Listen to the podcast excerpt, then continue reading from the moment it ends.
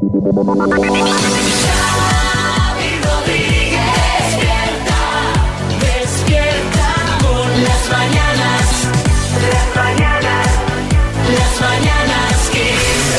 Mañanas Kiss. Buenas, ¿qué tal? ¿Cómo estáis? Bienvenidos a las Mañanas Kiss de este jueves 23 de noviembre.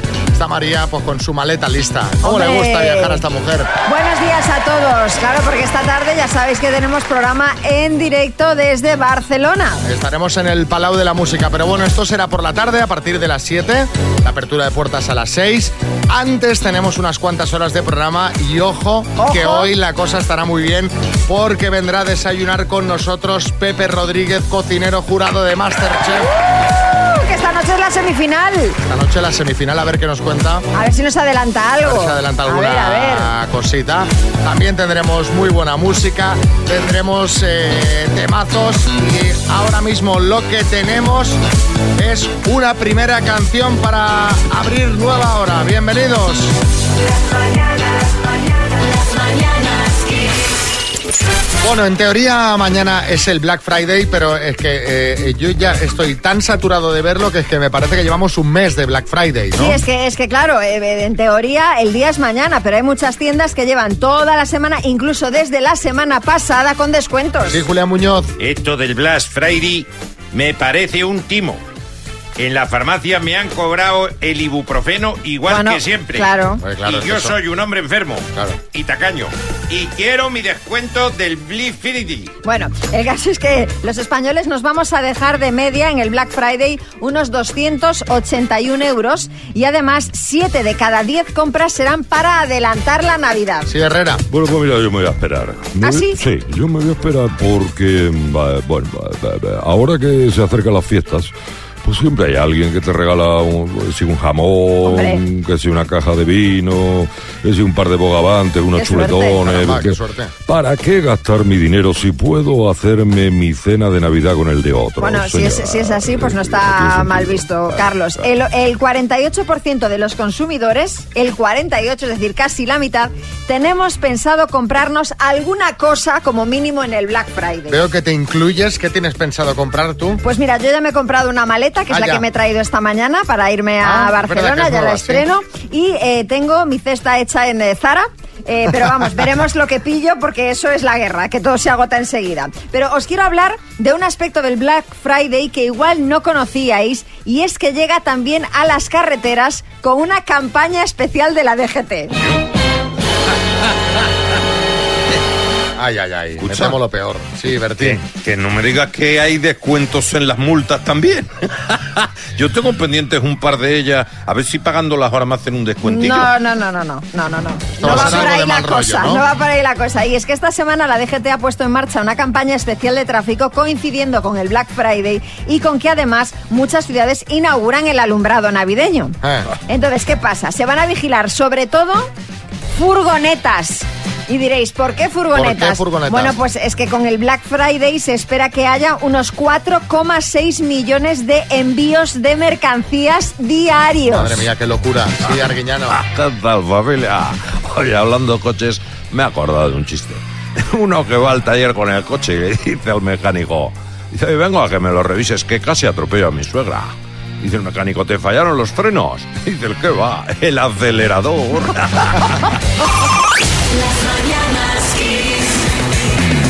A ver, Xavi, Eh. tú tienes 45 años, pero ¿sabes cuál es tu edad fenotípica?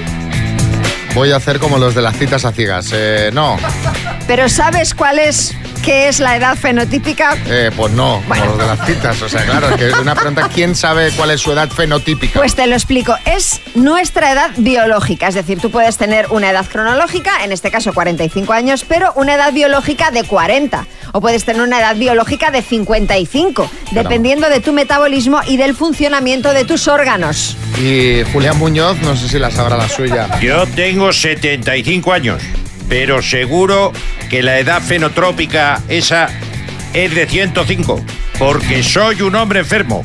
Me funciona mal el hígado, los riñones, el apéndice, la trompa de falopio, Hombre. el bulbo raquídeo, Bueno, el pues, bulbo la gallega. Atento. Me funciona mal el bulbo, la gallega. También. Atento, Julián, porque un estudio de la Universidad de Columbia nos da las claves, los hábitos, los tips que debemos seguir para tener una edad biológica menor. Sí. Y el primero, atención, es limitar el consumo de azúcar. Bueno, sí, Herrera, buenas. No, es fundamental. Yo, yo lo tengo absolutamente limitado. Ah, muy bien. Solo un postre después de cada comida. Ah. O sea, después de desayunar, pues unas galletitas. Mm, Después de comer, un trozo de tarta. Después de cenar, media tableta de chocolate. Bueno, no sé si a eso le podríamos llamar limitar el consumo de A azúcar, ver, yo el pero azúcar, bueno. yo creo que consumo poco. Yo ¿Qué creo más? que también, creo A que ver. también. Segundo, ejercicio físico al menos tres veces por semana. Uy, voy súper bien, eso también lo cumplo. Tercer tip, no fumar. Revilla. Yo sí la cumplo. Porque yo no fumo desde hace unos 60 años. Bueno, pero ¿qué dice, hombre? Si alguna vez ven un puro al lado mío, no es mío. Será de otro. Sí, pero sí. el purucu, no. Bueno, cuarto punto, reducir el consumo de grasas. Ahí estoy el bien. quinto, dormir ocho horas. Mal. Importante esto. Bertín, buenas. Yo se le cumplo, ¿eh? Pero a rajatabla. Además, yo me acuesto, depende de lo que me líe con las copas. Eh, las 3, las 4 de la mañana. Hombre, pero- Eso sí, hasta las 12 no me levanto. Bueno, pues cumplo, ya duermes tus cumplo ocho horas, o sea, objetivo horas. cumplido. Claro, vida saludable. Bueno, di que sí, Bertín. Seis, tener un peso saludable. Bien. Siete, mantener estable la tensión. Ahí estoy bien. Y el 8, llevar una dieta mediterránea alta en grasas saludables y verduras, semillas y proteínas. Pero a ver, María, ¿cuánto me queda de vida? O sea, con todo esto, ahora porque yo voy haciendo sí, no, sí, no, ¿a qué conclusión llegamos? Si lo cumples todo, ¿cuántos años biológicos o fenotípicos? Una media de 6 bajas. Bajas seis. Bajas 6, sí. Vale, sí. Eh, Matamoros, buenas. La conclusión ya te la digo yo, que te quieres morir del aburrimiento con la vida esta que dice María. Conclusión, a mí con la edad cronológica ya me vale. Bueno, aquí lo que queremos es que la fenotípica, la biológica, la de la maquinaria, Eso es. sea menor que la que tenemos en el carnet. Efectivamente. Así que como la cosa va de sentirse joven, os vamos a preguntar, eh, ¿haciendo qué te sientes más joven? ¿Haciendo qué cosas te sientes, pues bueno, pues que rejuveneces? 6, 3, 6, 5, 6, 8, 2, 7, 9, mándanos un mensajito y cuéntanos. Despierta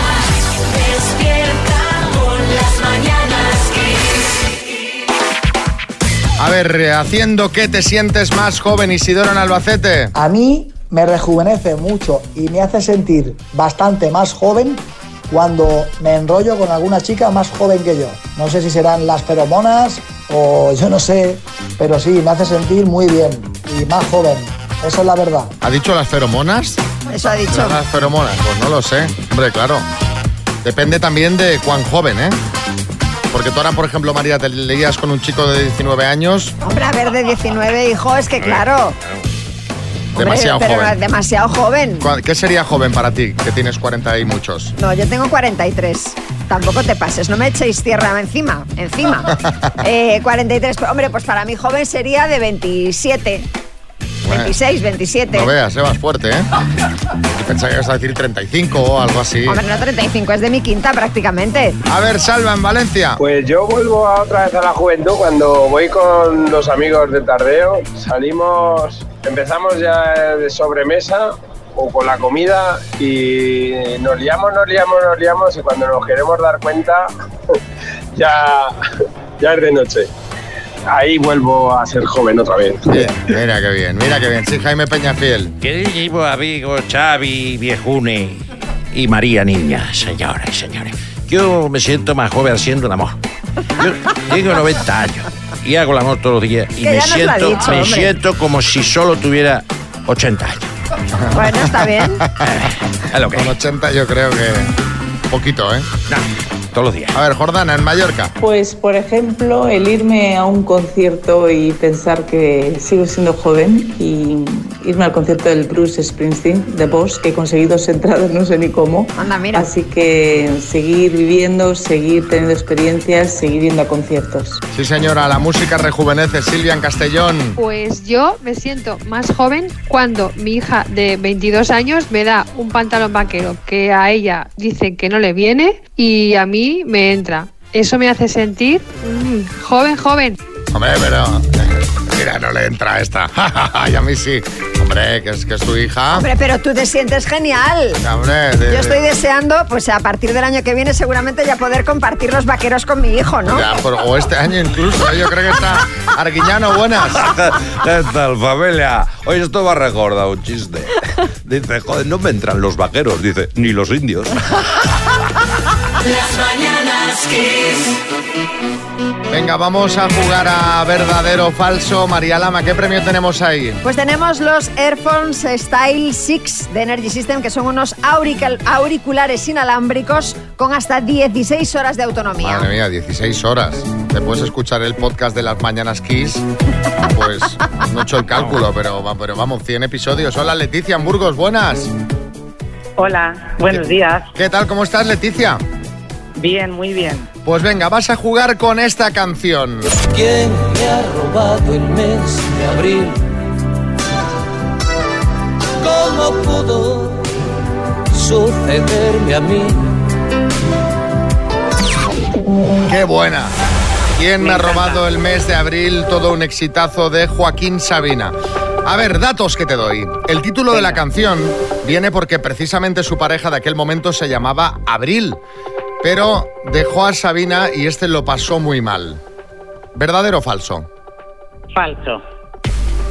La canción se incluyó en la película Mar Adentro y por ello Joaquín Sabina ganó un Goya a la mejor canción original. No me suena. Falso. Aunque la canción es de 1988, consiguió volver a estar vigente y ser trending topic en redes sociales en 2020 durante el COVID. Sí. Verdadero. Pues Leticia de Burgos. ¿Eres muy fan de Sabina? Sí, por favor. Sí, mucho, me encanta. Para mí también. Fui a, vamos. a su- a mi primer concierto con 18 años. ¿Ah, sí? ¿Cuál es tu canción favorita? Pues esta. Esta es pues justamente mira, esta. Pues se nota porque son todas correctas. Pues mira, está aquí que te quieres saludar eh, Joaquín Sabina en persona. Joaquín, ¿Y puedo buenas, maestro. Xavi, Xavi María, dejadme que, que salude a Leticia, a quien recuerdo perfectamente de, de ese día De aquel que vino concierto, ¿no? a ese concierto. Tengo que decir que esta canción, en principio, empecé a escribirla, era ¿Quién me ha robado el mes de septiembre? Pero me venía muy mal para la métrica. Claro, Sí, la mejor y sí. decidí llamarle. Bueno, Leticia, ¿Quién querías saludar. Sí, puedo saludar al plan de empleo de Cruz Roja de Cantabria. Pues venga, un saludito para todos ellos de nuestra parte también. Un beso y felicidades. Saludito, Las mañanas Kiss. Vamos al lío. El minuto. Hola, Cristina, en Ponferrada. Buenos días. Hola, buenos días. ¿Qué tal? ¿Cómo estás? Bien. ¿Con ganas de llevarte 4.500 euritos? Bueno, pues sí, sería genial. A ver en qué te los ibas a gastar, cuéntame. Eh, pues nada, en las navidades, con la familia y aquí a compartir algo también con una compañera. Que es la que estará con el portátil a tu lado, ¿no? Exactamente. Bueno, pues no os hago sufrir. Cuando tú me digas empezamos con las preguntas. Vale, pues nada, cuando quieras, ya. Cristina, de Ponferrada, por 4.500 euros, dime, ¿cuál es la nacionalidad del exfutbolista Luis Figo? Portugués. ¿Cada cuántos años tenemos un año bisiesto? Cuatro. Cada cuatro. ¿Se celebra mañana Black Friday o White Friday? Black Friday. ¿Cuál es el alcaloide presente en el tabaco que causa adicción? La nicotina. ¿Con quién se casó la reina Isabel la Católica? Paso. Latinismo que significa absolutamente necesario. Paso. ¿En qué material está tallada la estatua Venus de, Venus de Milo? Mármol. ¿Cuántos eran los sombreros de copa de la comedia de Miguel Miura? Tres. Ciudad española en la que está la catedral gótica más grande de Europa. París. ¿A qué reina pertenecía la tiara que llevaba el día de su boda la reina Leticia? Sofía. ¿Con quién se casó la reina Isabel la Católica? Fernando II.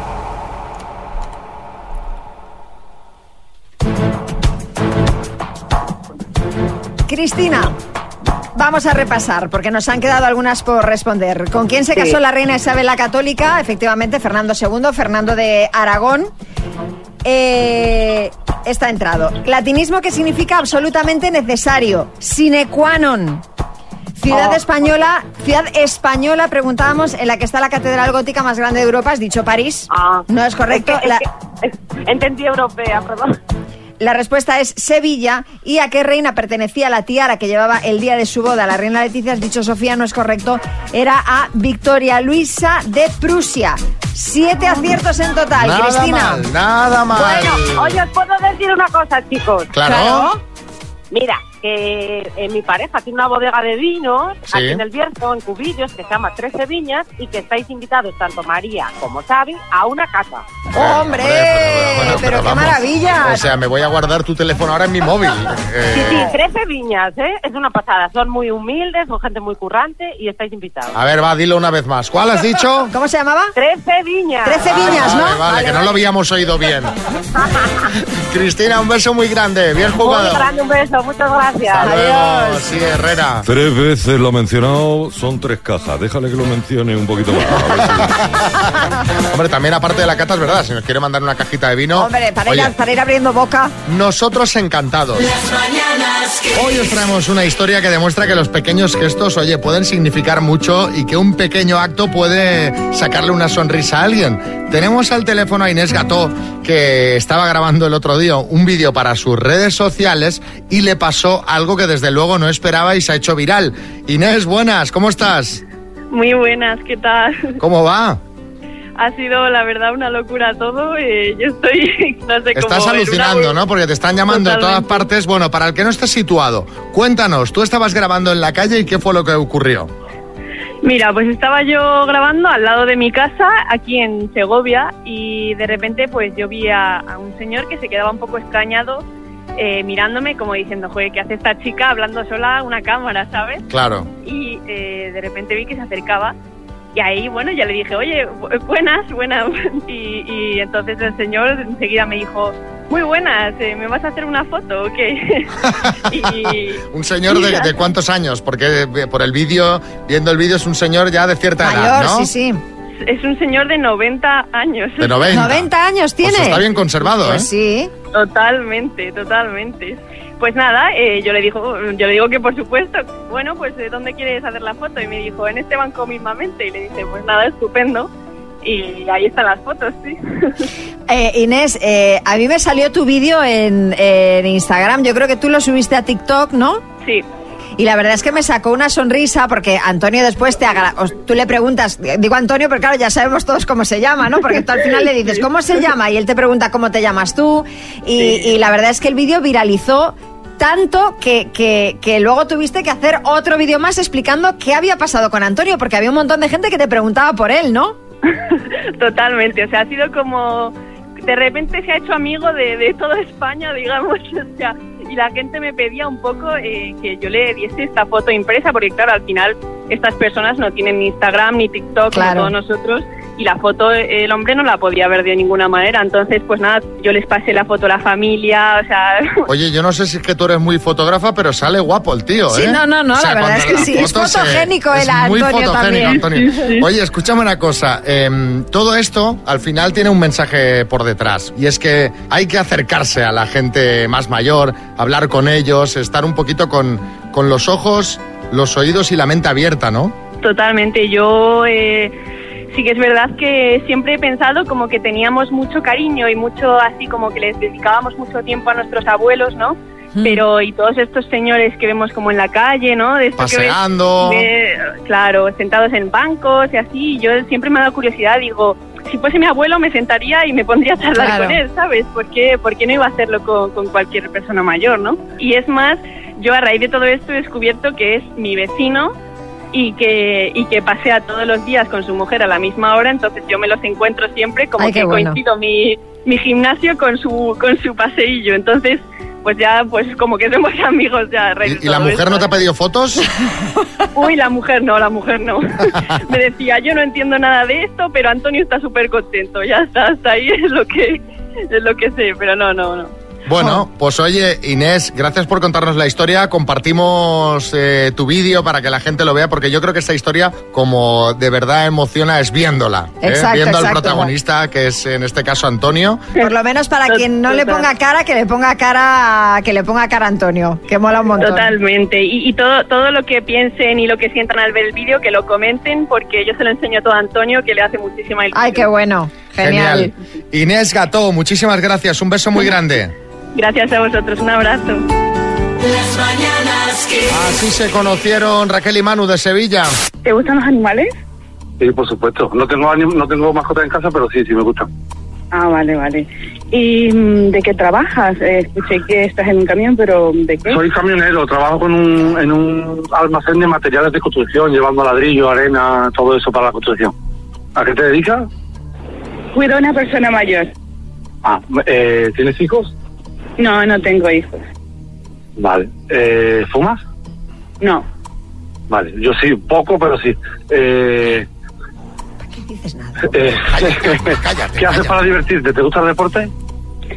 Eh, sí, sí, hago deporte. Bueno.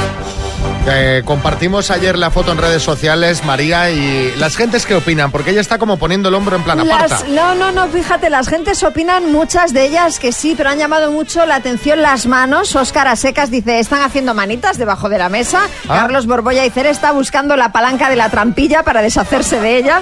Y Mari Dion y Talavera dice, más fríos que en Rusia, pero insisto que hay muchos comentarios que le quieren dar al doctor Amor un acierto en esta ocasión. Bueno, pues les llamamos ayer para que nos contasen a ver qué tal había ido la cosa y este es el resultado. Eh, me encantó, la verdad es que yo quedé feliz con el resultado, me encantó. Es que me encantas tanto, si me miras mientras Pues maravilloso, la primera impresión, maravilloso. Y la verdad que es una chica muy educada, muy respetuosa, muy amable, muy educada. ¿Otra vez? Inteligente. La verdad que gracias por esto, ¿sabes? Un caballero total. Me ha dejado sin palabras, de verdad. La primera vez no fue así un flechazo, ¿sabes? Pero ya luego hablando con él me llamó mucho la atención. eh, tiene mucho conocimiento, es muy culto, me encanta porque lee libros igual que yo. Que Contra más tiempo hablábamos, más nos gustábamos y más se veía que había feeling y ¿sabes? cosas en común. Con lo único que no fue con lo del fútbol, ¿sabes? Porque él es del Betis y yo soy del Sevilla. Por eso que hoy vengo a verte. Pero al final me terminó encantando porque por lo menos tenemos un punto para discutir un poco, ¿no? Sí, yo la llevé a casa, yo la llevé a casa porque ella era de un pueblo a 10 kilómetros de Sevilla y me dijo que había venido en autobús. Y claro, yo soy un caballero y tengo coche. Y yo no podía permitir que ella pues se fuera otra vez en autobús a su pueblo.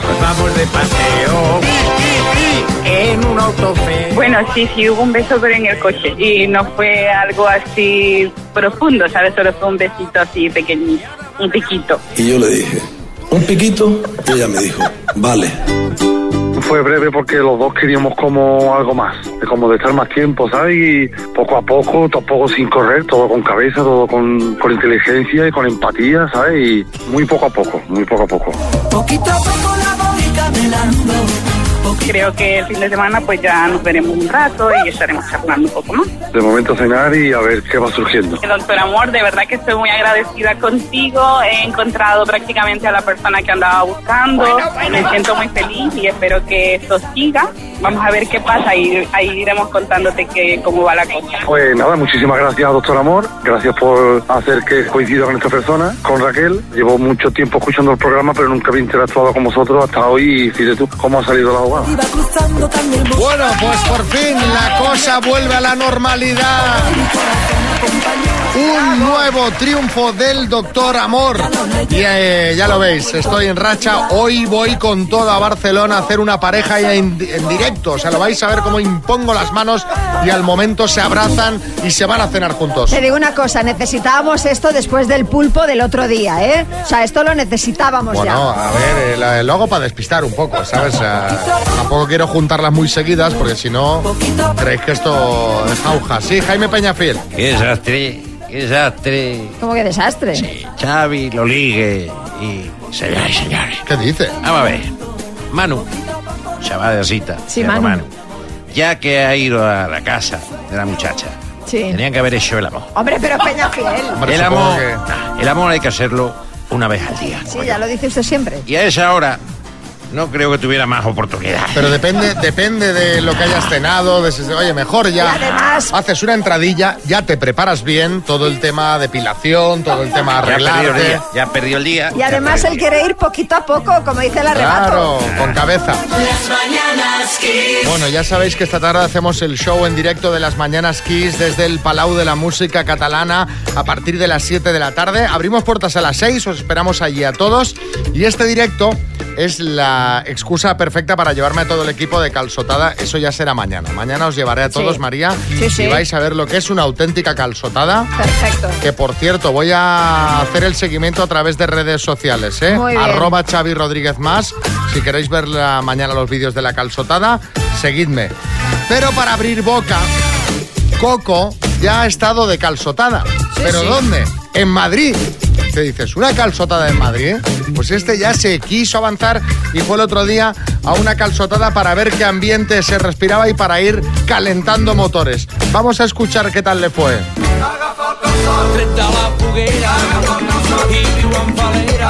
Pues la verdad que es un momento bonito, un momento en el que nos juntamos distintas comunidades, en las que disfrutamos de no solo la- los hijos que estudian en el colegio, sino la gastronomía que llega a otras comunidades y a nosotros nos hace muy feliz, maravilloso, me ha encantado.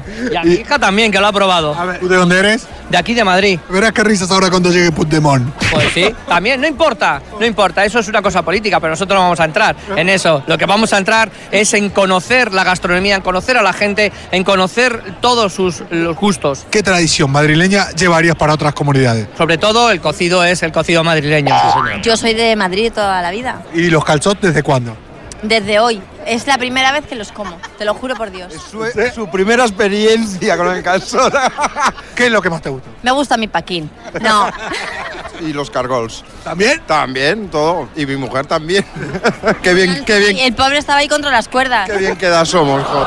Esto es vida, esto es vida. ¿Qué va a ser vida? Estos son cebollas. Son cebollas que el asunto es una salsa que se llama romescu, que está increíble y de repente a todo el mundo le gusta casualmente. Son dos de aquí y es la primera vez que lo prueban. Eh, ¿Lo trajiste para compensar algo siendo catalán aquí a ellos? Hombre, se meten conmigo constantemente, he dicho, venga. Bueno, últimamente meterse contigo. Últimamente está fácil, últimamente está fácil el tema. Invi- Y, y he invitado, he invitado una ronda de calzots, he invitado una ronda. No, para que luego digan, para que luego digan. Rompiendo tópicos, ¿no? Claro, claro, claro, claro, claro. Escucha, ¿le comentaste ya a tus colegas que la siguiente ronda la paga Puigdemont con el dinero de ellos? La pago por la amnistía. Demasiado nos metemos en el trabajo con él. ¿Sí? Sí, he compensado, he compensado a, todo- a toda España, he compensado con este plan. La amnistía está de verdad sobrevalorada, mira esto, mira esto. ¿Y tú qué prefieres si tienes que elegir algo de, de toda la tradición? Yo creo que el vino, de, de porrón. 100%. La amnistía no sé si había calzots. ¿Había, tú crees? Otra, otra, otra solución hubiera, se hubiera adoptado, si hubieran calzots de por medio. Faltaba calzot en la amnistía, 100%. Un gran momento para hacer algo típico catalán en Madrid. Eso es. Bueno, yo te Es digo. un deporte de riesgo hoy, ¿eh? No, pero calzot en Madrid se escribe con S. Y quien, y quien no lo entienda, pues lo siento, ¿no? No deja de ser una cebolla que la meten al fuego. Todas las cebollas te hacen llorar. Y esta es la única que te hace sonreír. El eslogan es la única cebolla que te hace sonreír. Y es el rollo del evento. Bueno, pues calzotadas en Madrid también. Bueno, nosotros eh, esta tarde nos vamos a Barcelona, mañana la haremos en directo. Eso es. Eh, no en Barcelona, en Sardañola la haremos, María. Bueno, pero Tú es te cerquita. fías, ¿no? Hombre, yo por supuesto. Bueno, yo ya he comido calzots muchas veces, ¿eh? Pero y en no- Cataluña. Pero no en el sitio al que te voy a No, llevar. no, no, ahí no. El de mi amigo Ferran eso no falla. Las mañanas Kiss. Bueno, seguimos en las Mañanas Kiss. Le he pedido a nuestro compañero Alberto, eh, que ya sabéis que es la persona que está ahí detrás de las redes sociales de las Mañanas Kiss del programa, que entrase al estudio y se sentase. Porque eh, lo que le ha pasado nos sirve para comprobar que el ser humano es muy manipulable. El ser humano es eh, totalmente maleable. Alberto. A ver, espera, que ponga una música apropiada de tensión. Alberto lleva, pues, eh, toda Engañado, esta semana. engañado, dilo. ¿Eh? Engañado, engañado. Sí, engañado. Lleva Hemos sido engañados. toda esta semana tomando cafés. eh, Como cada mañana. como cada mañana hasta aquí. Me voy a hacer un café que estoy dormido. tal. Se toma el café, vuelve. Y el otro día pasando por ahí digo, ah, ¿te has pasado el descafeinado? Y dice él mismo, ¿cómo? ¿Que estoy tomando café descafeinado toda la semana? Y dice, ¿cómo puede ser si me estás despertando? Digo, pues, no. Estabas despierto porque te pensabas que te despertaba. Sí, efectivamente, pues he vivido feliz toda la semana. A veces dicen eso de la felicidad del ignorante, ¿no? Pues yo a mí el café me sentaba fenomenal hasta que me avisaste de que eso no era así. Espe- escúchame una cosa, lo ¿Qué? primero, ¿cómo, ¿qué problema tienes para no saber qué café compras? Es decir, No, no, Bueno, no. a ver, ¿cómo eh, no te das cuenta que has comprado el descafeinado? ¿Qué quieres que te diga? Que lo hice adrede, queriendo, que soy imbécil, pues un poco sí, pero claro, es que no lo sé, pero tampoco está puesto con un letrero luminoso. Ahí voy, ahí voy. Marcas de café, por favor, los que se han descafeinado, ponedlo un poco más grande o de otro color, porque es exactamente igual que las cajas de cápsulas normales, Sí. pero pone descafeinado, así en, en- en pequeñito Como para abajo. engañar. Es verdad A mí- que, es a verdad que Al-. Alberto es daltónico, esto hay que tenerlo en cuenta. Quizá el color es la franjita Bueno. roja que llevan o la... Claro, y miope, hipermétrope, también tengo astigmatismo y muchos otros problemas, pero no sé si en este caso eso afecta. Alberto, tienes un mal día hoy, que te veo, eh, te veo, pues que se te ha caído el mundo encima con lo del café. O sea, Bueno. lo veo aquí que está, soy idiota, tal, no, hombre, no, no ¿Qué le pasa nada. hacemos? Sí, Matamoros, buenas. Me acaba de dar una lista de enfermedades que parece Julián Pollo. Eres un hombre enfermo. Pero escucha, pero si es que te tenías que haber dado cuenta. Si a mí me decía el otro día, cuanto más café tomo, más sueño tengo. Joder, pues hila, hila, algo tendrías que haber Claro, sospechado. lleva cuatro días tomando café descafeinado sin saberlo, pero lo bueno, lo mejor de todo es que a él le activaba. Sí, Hasta sí. que eh, eh, se ha descubierto el pastel, él se toma el café y se venía arriba. Así que queremos que nos contéis vosotros en qué estabais engañados hasta que supisteis la verdad. Como nuestro compañero Alberto. 6, 3, 6, 5, 6, 8, 2, 7, 9. Alberto, ¿quieres lanzar algún exabrupto más antes de, de volver al control de las cámaras? No, pero si me invitas a un café. Con cafeína. A ver, ¿en qué estabas engañado hasta que supiste la verdad? Aitor en Mallorca. Pues cuando me casé con mi mujer, claro, tienes que ir que sea al registro, que sea al ayuntamiento a pedir la documentación, partida de nacimiento, etcétera. ¿Qué pasó? Que claro, cuando ya fuimos a por los papeles, después de tres años de relación, ella me confesó que ya había estado casada antes. ¿Qué pasó? Que ayudó a un chico de fuera a obtener la nacionalidad española. Ah, bueno, bueno, yo qué sé, mira. Hombre, Bueno, yo qué sé, cada uno con su vida. pero- sí, pero hombre, te quiero decir, o sea, después de tres años de relación se lo podía haber comentado así, oye, mira, pues un detalle sin importancia, ¿sabe que yo me casé, Que- ¿sabes? es que la- lo vas dejando, lo vas dejando y... No, y luego a saber si es verdad lo que le contó, ¿sabes? Que a lo mejor Hombre, ella claro, tenía claro. pensado no contar nada. Claro, es que tú imagínate, ya te pones a dudar, ya dudas de todo. Yo creo que estas cosas, hombre, no igual en la primera cita, ¿sabes? Pero estas cosas con el tiempo hay que ir, so- uno, uno tiene que ir confesando estas cosas. ¿Y no te pasa muchas veces que dices, joder, te tenía que decir algo y no me acuerdo? A, ti- a mí me pasa mucho, no sé a ti, María, pero pasará todo. Oye, te, joder, te tenía que decir algo y se me ha olvidado. No, A es ver. que no me acuerdo. Sonia, en Valencia. Bueno, pues yo pensaba y estaba convencida de que éramos cinco hermanos, hasta que en una discusión mi madre me soltó que sepas que por parte tienes una hermana mayor de padre. Me giré, miré a mis hermanos porque estábamos todos en casa. No parecían sorprendidos y les dije, vosotros lo sabíais todos, cabrones, si no me habíais dicho nada. Claro, como era la pequeña, pues me quisieron proteger. Menos mi madre, que es muy maja ella, más bonita, que la quiero yo. Esto es muy de los 80, ¿eh? Hijos por ahí de repente que aparecen, hermanos sorpresa. O si te parece fuerte enterarte de pronto que, va- que tienes una hermana, imagínate enterarte de pronto que tienes un hijo. Claro, pero esto Eh, Bertín Iba a ya... decir de los 80 menos en el caso de Bertín. Efectivamente. Pero antes había mucha doble vida, como no había teléfonos móviles, las dobles vidas iban que volaban, ¿eh? Había que matarlo. El que inventó la cámara en los móviles había que matarlo. Bueno, pero a mí me da más la sensación que tampoco le vamos a colgar al padre de Sonia el San Benito de que tuviera una doble vida, que tuviera una primera relación de la que tuvo una hija o una hija anterior antes de estar con su madre, ¿no? Ya, eso es puede verdad. ser, puede ser. Podría ser. Claro. Pero entonces, porque no se lo han dicho. Claro. No sé. Javier, en- no sé, no sé, no sé. Sonia, acláranos. Eh, Javier, en Valencia. Tendría yo pues 12, 13 años y iba, había estado por la tarde en casa de unos tíos míos y me estaban llevando a casa. A lo que mi tía de repente empezó a llamarme de Diego, Diego. Me dijo de repente, ¿es que no sabes que tú te llamas Diego? Digo, pero, ¿qué dices, tía? Yo, yo soy Javi. Subí a casa y dije, papá, mamá, que la tía me está diciendo que me llamo Diego, ja, ja, ja, ja, ja, ja. Pregúntale a tu padre. Y efectivamente, me enteré con 12 o 13 años que me llamaba Diego Javier. De hecho, en el colegio, en todos los papeles que había rellenado, mis padres ponían Javier Piqueras, no ponían Diego Javier. Una pregunta, ¿tu tía nunca te había llamado hasta ese momento? O sea, porque de repente le dio por empezar a llamarte Diego. Le, le- le haría gracia, ¿sabes? Yo qué sé. Estas cosas, pues nombres que no quieres que se pierdan. Yo conozco a un Ernesto Javier. Yo también. Sí, bien bonito, ¿eh? el nombre. Camila en Valencia. con la tarta de queso con arándanos. Porque mi padre de broma decía tarta de queso con arácnidos. Y yo corregía a todo el mundo que eran arácnidos. Y me enteré, pues, con, casi con 20 años. Ay, ay, ay, ay. ay. Me llevé un chapón porque yo a todo el mundo le corregía y no sabía que era verdad. Me encantan estos cambios de nombre. ¿Os acordáis que eh, comí con unas amigas jubiladas la semana pasada? Sí, las del cocido. Las del cocido que decían, oye, pues qué bien un cocido tal. Dice, también habíamos pensado, eh, antes de venir a Madrid, porque estaban de unos días de, pues, de turisteo, dice, en ir a, mm, al restaurante David Muñoz, al metaverso. Digo, ¿A dónde? Dice, al metaverso. Y yo, no, no es metaverso, es diverso. Dice, ¿cómo? Digo, diverso. Dice, "No, ¿y de qué me suena mi metaverso? Digo, el metaverso es otra cosa que existe. De, de lo mío. Ah, de Tamara. eh, eh, claro, o sea, bueno, que es que yo no iba a perdonar a Íñigo, aunque hubiese eh, sido infiel eh, medio segundo en, en el metaverso. En fin, sí, sí. Beso. Vamos con la ronda de chistes. Atención, hay chiste en Madrid, Ricardo. Ya sabes que odio que me hables recién levantado. Pero Carmío, si llevas 15 años en coma, y sigue la tía, y sigue. Me ha gustado este. A ver, en Alicante, Noelia. Nivel de personalidad muy alto. Señora, por favor, que conteste su hijo. En Valencia, Pedro. No entiendo cómo no ligas más. Tampoco eres tan feo. Fea. Pero son buenísimos, soy todos. ¿Qué pasa? Que estáis inspiradísimos.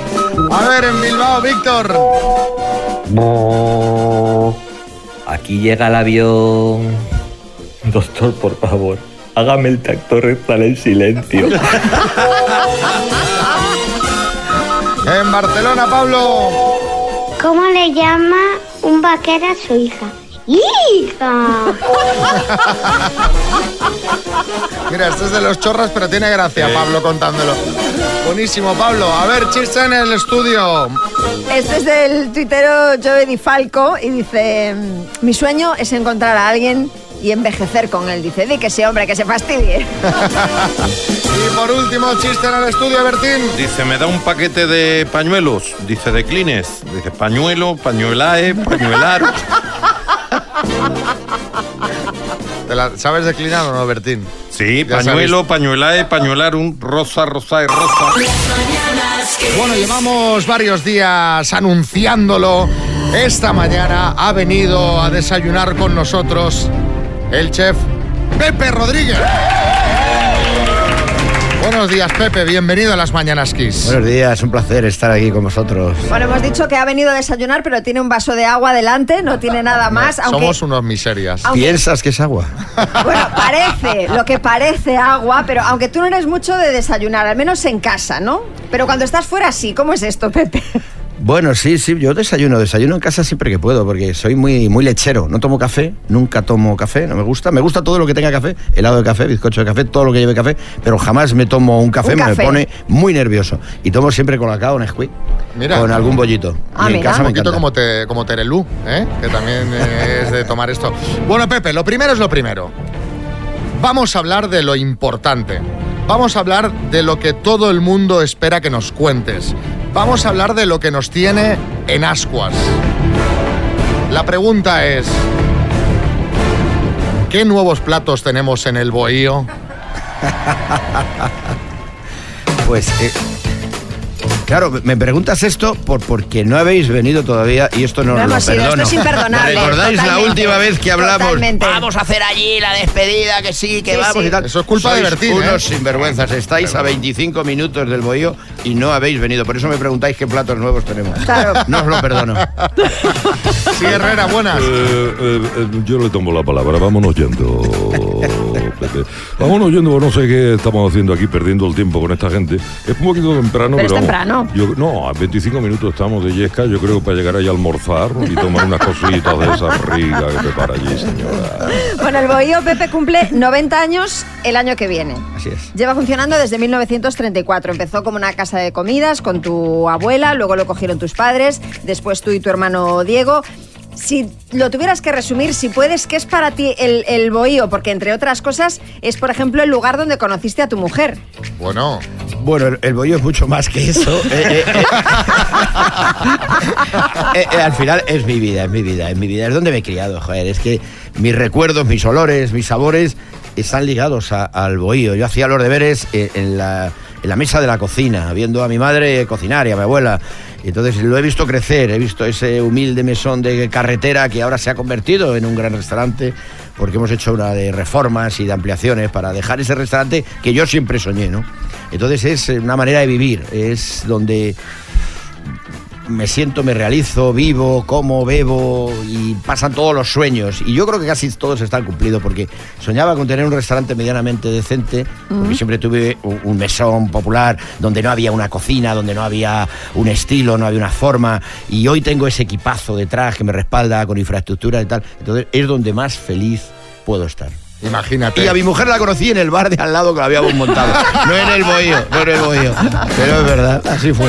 Oye, eh, claro, es imposible pedirte un momento porque, como dices, es tu vida entera, pero el momento estrella de Michelin quizás sería uno de aquellos que recuerdas mm, de forma... o no es para tanto esto de las estrellas. Quizá ahora tenga más importancia las estrellas. Yo cuando nos la dieron hace 21, 22 años, ya en el 99 o 23, o me pierdo. Y no se le daba tanta importancia. Yo me enteré porque me llamó Carmen Ruscalleda a- al Bohío por teléfono. O sea, imaginad, no nos enterábamos. Y al minuto me estaba llamando Martín Berasategui. Hoy salen todos los telediarios, se hace una gala donde todo el mundo va, donde hay una expectativa y, ahí, tal. ¿qué, qué, qué, y ¿A quién se la van a dar? Le van a dar la tercera, no sé qué, le van a dar la segunda y se habla y se. Y, se. eh, a bombo y platillo, ¿no? O sea, Sí, se sí, hace sí, esa gala, ¿no? Para que todo el mundo se entere. Entonces yo no me enteré, es que ya te digo, me enteré por, por otros colegas y amigos y luego dije, coño, pues dado una estrella, pues qué bien. Eh, eh, debe ser esto importante y, y ahí seguimos manteniéndola, intentando subirla si podemos. Pero, pero, bueno, ha cambiado mucho todo en estos últimos 25 años, ¿no? De historia de España y de la gastronomía, claro. Bueno, pues enseguida hablamos de más temas eh, con Pepe Rodríguez. Ya sabéis que eh, obviamente estábamos hablando del bohío, pero habrá muchos amigos que quieren saber cosas de Masterchef y de Masterchef vamos a hablar en nada. Así que no os vayáis. Seguimos aquí con Pepe Rodríguez. No hemos puesto esta canción porque sí. La hemos puesto porque sabíamos que te iba a gustar. ¿Te parece buena elección para empezar? Maravillosa, no sé si habría alguna otra mejor. Bueno, sí, cualquiera de los Rolling, pero esto es una, una maravilla. Es que lo puedes escuchar a cualquier hora del día, ¿no? Siempre te va a levantar algo y te va a suscitar, ¿verdad? Es verdad, totalmente. Bueno, eh, esta noche hay semifinal de Masterchef Celebrity. Es la edición número 8 de Famosos. Eh, y a esta semifinal han llegado Toñi Moreno, Daniel Illescas, Blanca Romero y Álvaro Muñoz Escasi. Sé que esta noche saldremos de dudas. Conoceremos a los dos finalistas, pero en este punto, ¿a quién ves más preparado, Pepe? Pues mira, no lo has dicho y no lo has nombrado, te lo has dejado. Laura Londoño también está. Cierto. Laura Londoño. Eh, veo muy bien a, a Álvaro Muñoz Escasi, que es un personaje. Todos le pensábamos que era un Latin lover solo, ¿verdad? También cocina. También, también cocina. Oye, qué tipo genial, de verdad. No, no, no, serio, eh, muy trabajador, muy comprometido. Es un personaje, es un personaje. Vamos a ver hasta dónde llega. A ver hasta dónde llega Kiko Matamoros, buenas. Bueno, mira, te voy a decir una cosita. El Daniel, aunque se llame Yescas, el Daniel ese es influencer, que fue novio de mi hija Laura, que también es influencer. Así que, Pepe, si accidentalmente se te cae sal en sus platos o si puedes ponerle la zancadilla así como el que no quiere la... ver, yo oiga. te lo agradezco. Pero Kiko, eso no se puede hacer, hombre. Bueno, también tenemos aquí, Pepe, a la ganadora de hace dos ediciones, Tamara Falcó. ¿Algún consejo, Tamara, para los aspirantes que se la juegan esta noche? Bueno, eh, hola Pepe. bueno, la verdad es que eh, lo único que eh, les puedo decir es que eh, estén súper tranquilos y, y que le hagan mucho la pelota a Pepe. que eso Y ya está. a, mí, a mí me funcionó. Ah, sí, te fun- ¿sí? Hubo sí, ahí- sí. Sí. Qué genialidad. Bueno, ¿funciona hacerte la pelota, Pepe, eh, como método Hombre, o todo, no? todo suma, todo suma. Eh, ya sabes que los sobres en este país. Y yo soy juez. o sea, Claro que fíjate sí. cómo estamos ahora. Un, un sobrecito, tú por un sobrecito Sí. podrías de repente... Puedo declinar perfectamente. Puede declinar la balanza. Oye, Pepe, después de ocho ediciones de Masterchef Celebrity, ¿hay algún famoso que se os resista, que tú estés deseando ver entre fogones y que todavía no haya ido? No sé, Aznar, Butragueño, no sé, alguien así que digas, ostras, me encantaría verlo en las cocinas de Masterchef. Bueno, yo creo que hay muchos que molaría mucho tenerlos en el programa, ¿no? Porque es algo donde ves al personaje en estado puro, pero a mí me gustaría tener a este hombre que es imitador y que hace muchos personajes y además que va vacilando siempre de saber cocinar, que va Quero. presumiendo de Javier hacer Quero, arroces. quizá. Javier Quero, Ah. que no me sale al nombre. Es, pero ese Ay, tipo, perdón. Pepe, te tengo que decir que no Sí. sabe, solo sabe hacer arroz. Arroz. Es Sí, lo único eso. que sabe hacer. Le solo sigo tiene en un plato. Instagram y en su vida y siempre está hablando del arroz Bueno, y y de tal. tortilla, y tortilla también. Bueno, lo de la tortilla podríamos discutirlo, pero es verdad que es verdad que es mm, básicamente solo arroz. Es un fenómeno, ya te lo digo yo, un fenómeno. El chaval es un fenómeno. Bueno, a ver, Revilla, buenas. Pepuco, yo estoy disponible. Ahora que ya no gobierno, que Pablo Motos cada día me lleva menos al programa porque le quito protagonismo. Así que estoy dispuesto a ir ahí a cocinar sobaos pasiegos, anchoucas, corbatas de unquera, lo que... También te digo, si voy yo, los programas mínimos siete horas Pues van a durar. Hombre, pues Masterchef corto no es. O sea, si le añadimos un Revilla, no sé yo. Madre mía. Se, se tienen que quedar grabando ahí siete días. Pues mira, estaría fantástico que estuviese presidente en nuestro programa, que ya lo hemos tenido, ¿eh? ¿Se acuerda usted que grabamos ¡Hombre! en Cantabria allí con usted? ¿eh? Pero me dejasteis hablar muy poco. Bueno, lo tuvimos que editar, es que el programa va editado y tuvimos que cortarlo por donde pudimos. Ya decía yo. A ver, tengo eh, en Donostia Leire que nos manda este mensaje. A ver, Pepe, venga, mójate. ¿Cuál de todos los concursantes de Masterchef ha sido el más complicado y cuál ha sido el más divertido? Hablamos del celebrity, hablamos en general. eh, Vamos a poner el vamos a celebrity, que lo- el que lo conocemos todos. Que es el más conocido, que es el más conocido. Bueno, complicados. eh, yo creo que ninguno. Quizá a lo mejor María del Monte, que no se divirtió en el programa Ay, con es nosotros verdad, y es se verdad, fue, se ¿no? fue, se qué fue. pena, qué pena. Yo- Pues sí. Yo creo que, que no, no, no lo entendió y lo pasó mal. Y gente extraordinaria han sido el resto. Yo es que me he divertido tanto. De verdad, grabar un celebrity es lo más bonito que podemos hacer. Porque es como grabar en un manicomio con la gente más divertida del mundo, con la gente con todo el buen rollo del mundo, que viene a divertirse, que viene a pasarlo bien. Y es una pena, yo eh, de verdad lo siento por ellos, como María y algún otro. Eh, fíjate, el Sevilla, que es un amigo extraordinario, y, y no entendió el programa. Entonces Claro. sale mosqueado de allí porque la patata tenía que estar cocida y no entendía que va mucho más allá de la patata cocida y el hombre se frustraba y tal. Y, y- y- y no salen contentos del programa y además me da mucha pena por ellos. Porque es verdad que es tan agradecido el programa. Fíjate que lo ha pasado bien hasta Xavier del Tel, que, que es... Que estaba ahí. eh, pues, Claro, estaba como allí como, bueno, sí, como sí, sí. podía estar, no sé, cualquier otro que pasara por allí. Y, de- y a mí siempre me venía y me decía, Pepe, es que lo estoy pasando fenomenal. O sea, el hombre como diciendo, es un regalo, estoy encantado. Bueno, es que esa era la actitud, ¿no? Y entonces, Claro. quitando estos dos que a lo mejor no lo ha pasado bien o alguno más, el resto ha sido maravilloso. Las mañanas Kiss. Pues aquí estamos pasando un rato divertidísimo con Pepe Rodríguez y ahora Pepe tenemos una sorpresa para ti. Alguien ha querido enviarte un mensaje a través del programa. ¿Alguna sospecha? No, no, estoy ahora mismo... ¿Tu mujer quizá? Es que no le veis la cara, pero ha, puesto cara como de sospecha diciendo, ¿cómo, cómo? ¿Qué he hecho? ¿No? Ha puesto, ha puesto No, no, porque sabía que venía a la radio, pero yo creo que tampoco le dije a cuál o tal, pero claro, como conociendo a los que hacéis la radio, que sois tan puñeteros y sois capaces de, de hablar con cualquiera, pues me, me espero cualquier cosa. Pues venga, vamos a escuchar a ver quién nos ha mandado esta primera nota, porque es eh, el primero de varios. Esta es una pregunta para Pepe Rodríguez. Eh, sabiendo a tenor de que eres un icono sexual y un hombre que está muy de moda y un rompecorazones, me gustaría que te decidas, porque tienes a varias mujeres en vilo.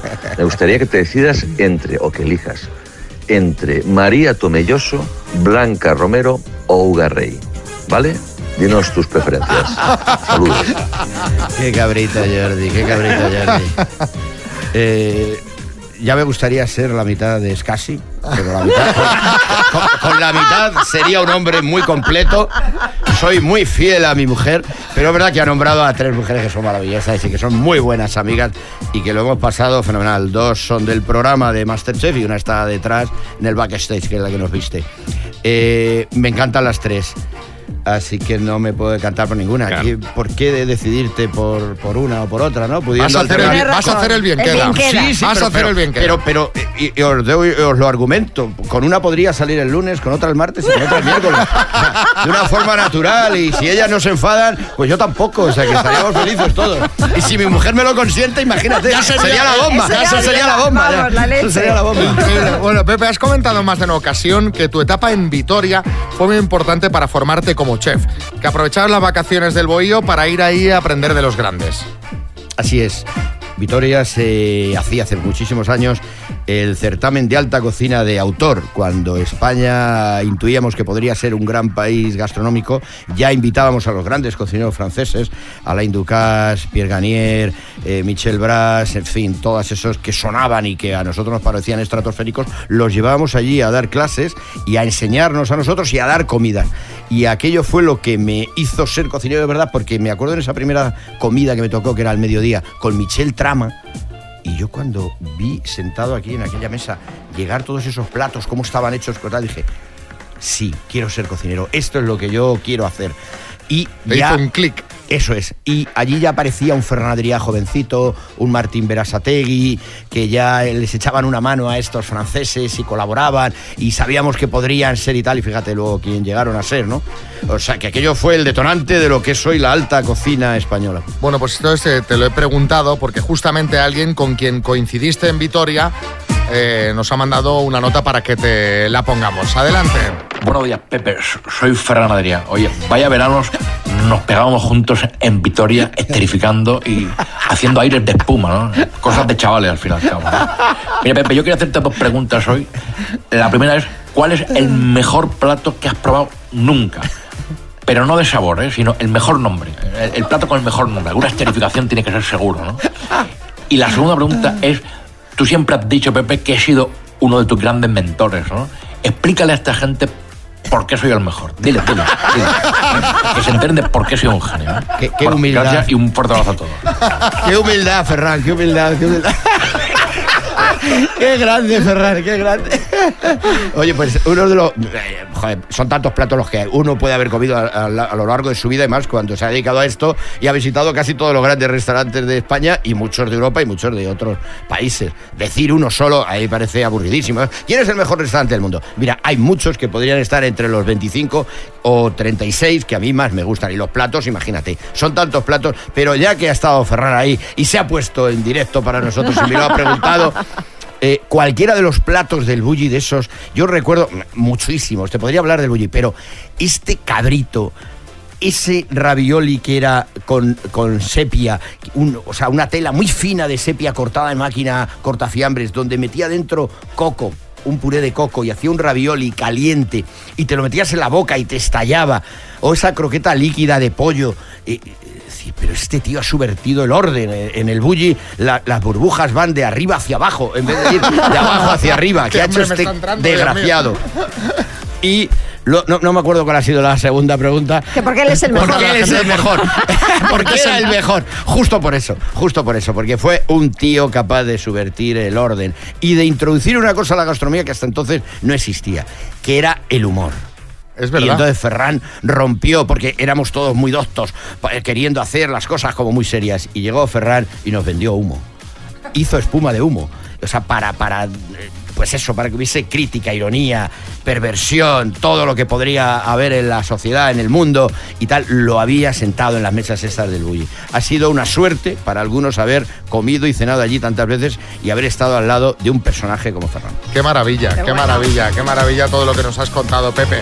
Bueno, vamos a disfrutar ahora de una canción necesaria para alegrar un poquito el jueves, que ya estamos prácticamente en fin de semana, y esta de Bananarama es perfecta. Luego seguimos hablando con Pepe Rodríguez, que ya veis que tiene muchísimo que contar, y además eh, lo cuentas de una forma que lo hace muy interesante todo, Pepe. O sea, tantos años Claro. al final eh, es cocinero y comunicador, o comunicador y cocinero, sí, sí, ya sí. no sé. Hablar de lo que te gusta. Eh, Yo, yo he tenido mucha suerte en la vida porque me he dedicado a la cocina que no, ni me gustaba ni me interesaba. ¿eh? Entré por obligación y se convirtió en una manera de vivir, una manera de ser, una manera de, de entender la, la vida. Y luego entré en la televisión por casualidad, ni me gusta ni me interesa, de verdad. Pero me encuentro tan feliz y tan cómodo haciendo un programa como Masterchef que es una suerte la vida tener dos oficios, los cuales han sido, pues eso, una manera de, Una manera de- de- de vivir y, y de entender la vida. Así que, Las mañanas Kiss. Bueno, seguimos en las Mañanas Kiss hablando con Pepe Rodríguez. Estamos pasando muy buen rato. Pepe, ahora como chef que soy también en mi casa, Bueno, bueno, bueno. Menos lobos. Que usa unas pinzas de estas de que usáis los Sí. chefs y ya se cree que es, vamos, sí, sí. compré, compré las pinzas porque lo vi en Masterchef. Digo, si en Masterchef ahí todo el mundo va pinza para arriba, pinza para abajo, yo me compro las pinzas. Los platos quedan una porquería, pero está puesto Bueno, con pero pinzas. que te note la finura y- Claro, eh, al menos la pose. Eh, queremos que nos cuentes ese toque maestro, que hay que darle a algunos platos típicos españoles para que queden perfectos. Porque al final todo el mundo en su casa es un chef, Hombre, todo el mundo claro. cocina. Sí, sí. Por ejemplo, vamos a empezar por el clasiquísimo, la tortilla de patatas. ¿Cuál es el truco infalible? In- El toque aquel... No existe, si es que no existe. Yo creo que, eh, de verdad, hacer una tortilla de patata, que no es algo simple, hay que hacerla muy bien, pero no, no hay algo que yo te vaya a decir que "Oh, esta es la mejor tortilla de patata porque lo hago yo así. Que no, que no, que yo... eh, que la cocina es, es- es algo más sencillo y más elemental. Hay quien le gustará con cebolla, sin cebolla, eh, con más cuajada, menos cuajada, con la patata más gruesa o más cortada. qué narices. A mí lo importante es que cuando vaya a comerme el pincho diga, joder, qué, Qué rico bueno, está. ¿no? El resto, yo creo que es que tampoco tiene demasiado dictado. Yo no, no, eso es que pontifican, que para hacer la mejor tortilla tiene que llevar esto y tal. Estás en contra de eso. Qué aburrido. Arguiñano, buenas. Disfrutemos. ¿Qué tal, familia? Oye, Pepe, ya sabes, bueno, yo, ya sabes, en la tele tengo yo un programa de chistes donde de vez en cuando, sí, de vez en cuando cocino también. Pero hablando de estos trucos, oye, ahora que viene el frío, porque es verdad, ¿no? Cada uno tiene el suyo, ¿no? Pero, yo qué sé, platos de cuchara, con fundamento, esos... ahí.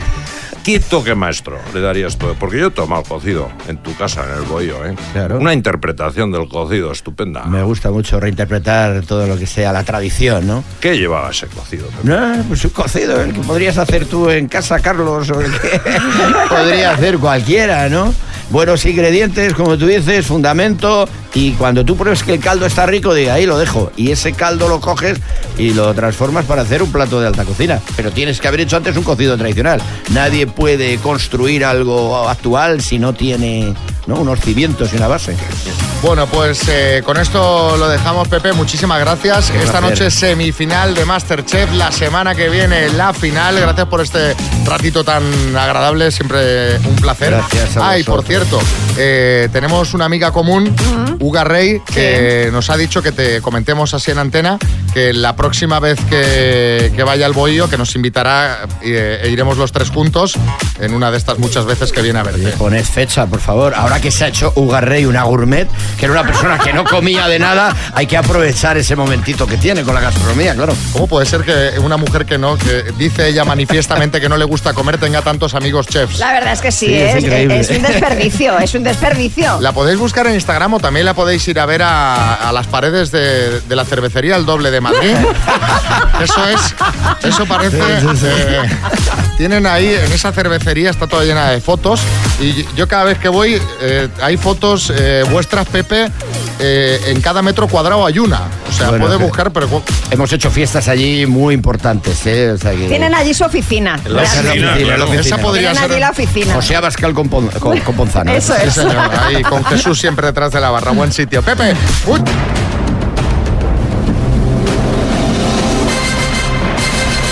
El minuto. vamos a por el bote. Marcelo.